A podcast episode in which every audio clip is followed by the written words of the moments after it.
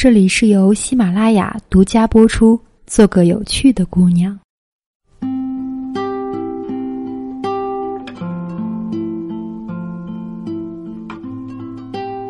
可晴和男朋友志南交往已经有两年多了，两人平时出双入对，卿卿我我，所有的亲朋好友早将他们视为理所当然的一对儿，常关心的问。什么时候请我们吃喜酒呀？而事实上，志南已经不知多少次向可晴提起，人家小李跟阿珍才认识半年就结婚了，我们是不是也该结婚了？面对这个问题，可晴却一直踌躇着，因为他的父母在十岁的时候就离婚了。而童年的他看够了父母之间冷战以及热吵，使他从小对婚姻产生了恐惧与怀疑。他不知道自己适不适合结婚。虽然他和志南彼此了解，但他对于自己和志南究竟能不能白头偕老，却一点把握也没有。毕竟恋爱是一回事，结婚又完全是另外一回事呀。有许多人和可晴一样，在红毯的这端裹足不前，生怕一旦义无反顾的和心爱的人携手向前，在红毯的那端等着的，却是爱情的坟墓。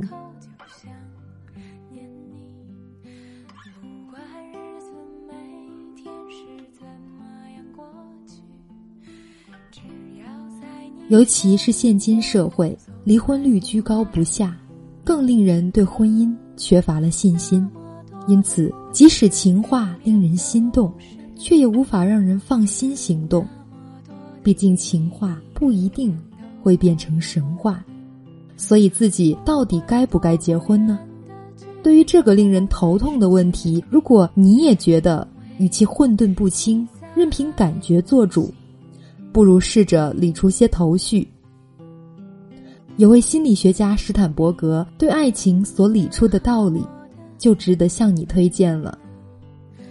心理专家史坦伯格认为，爱情包括三个因素：亲密性、热情以及承诺。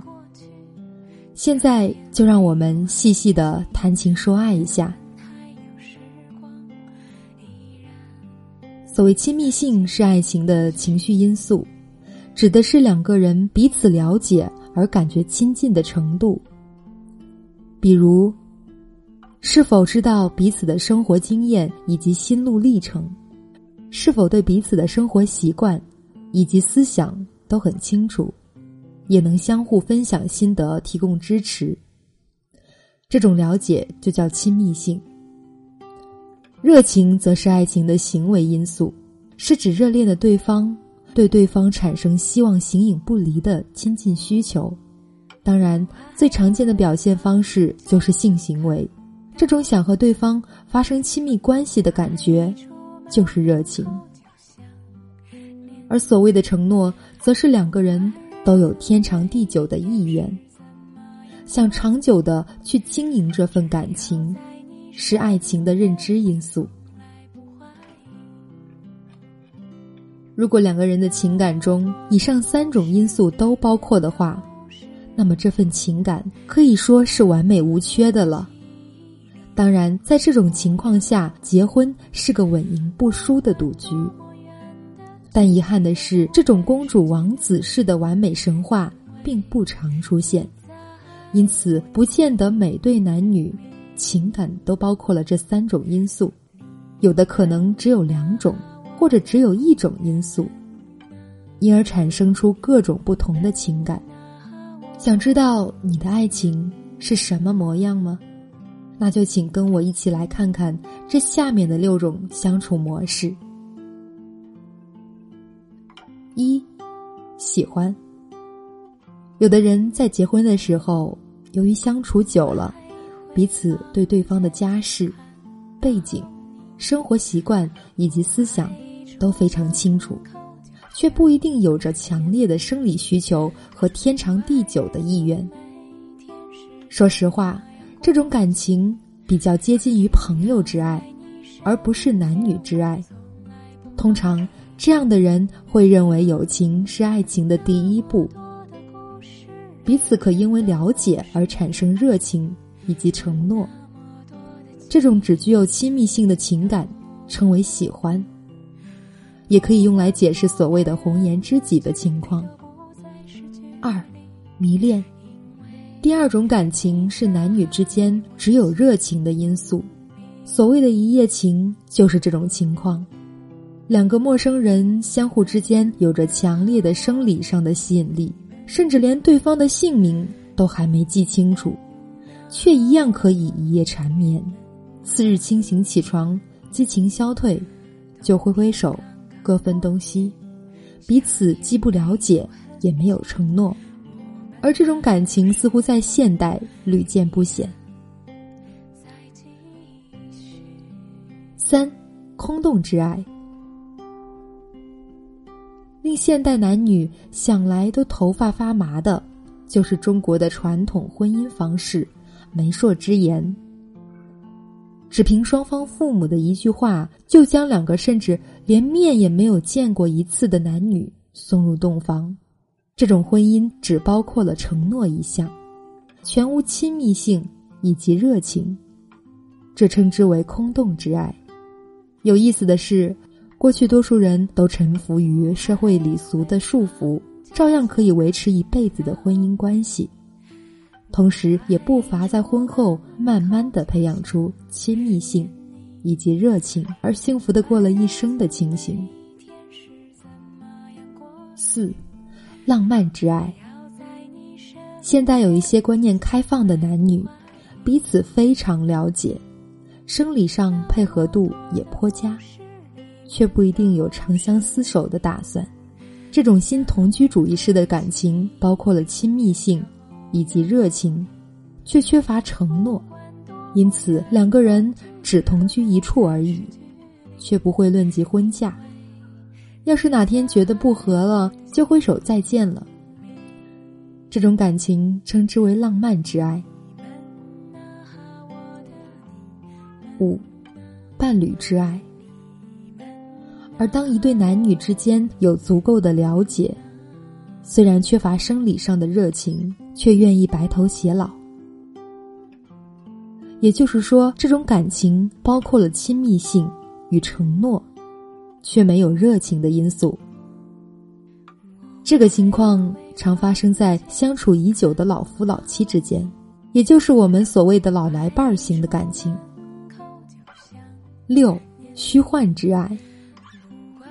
第六种是所谓的一见钟情式的感情，双方第一眼就产生电光火石的热情及厮守终生的欲望，而在彼此的背景、思想及生活习惯全然无知的情况下决定结合，所以具有热情及承诺，却缺少亲密，闪电结婚就是最好的例子。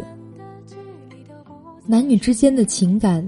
形态有多种多样，所以当你自问“我跟他是不是该结婚”的时候，建议你不妨先冷静的分析你们之间的感情到底属于哪种形态。如果你们的感情三种因素全部都包括了，那么恭喜你，赶快去挑结婚礼服吧。只要经营得当，日后的两个人世界应该会很精彩的。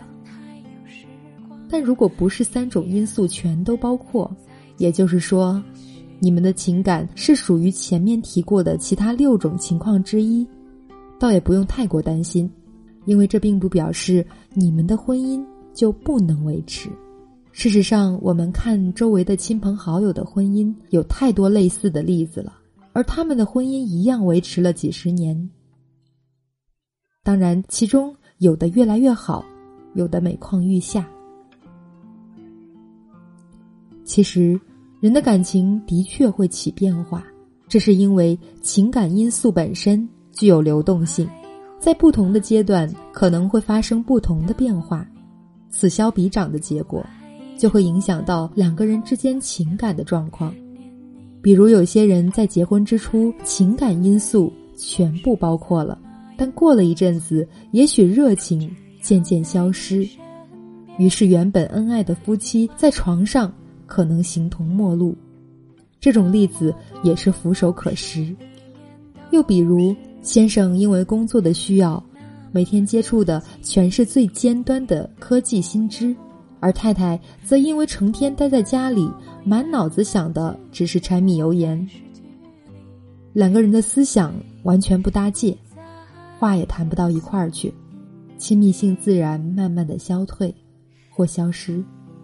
还有的时候，一方因为意外。疾病造成了生理上的缺憾，使得两个人之间的热情因素不得不因而改变。像这种改变，如果双方都认为并不重要，那么对婚姻的影响还不至于太大，婚姻仍然可以维持下去。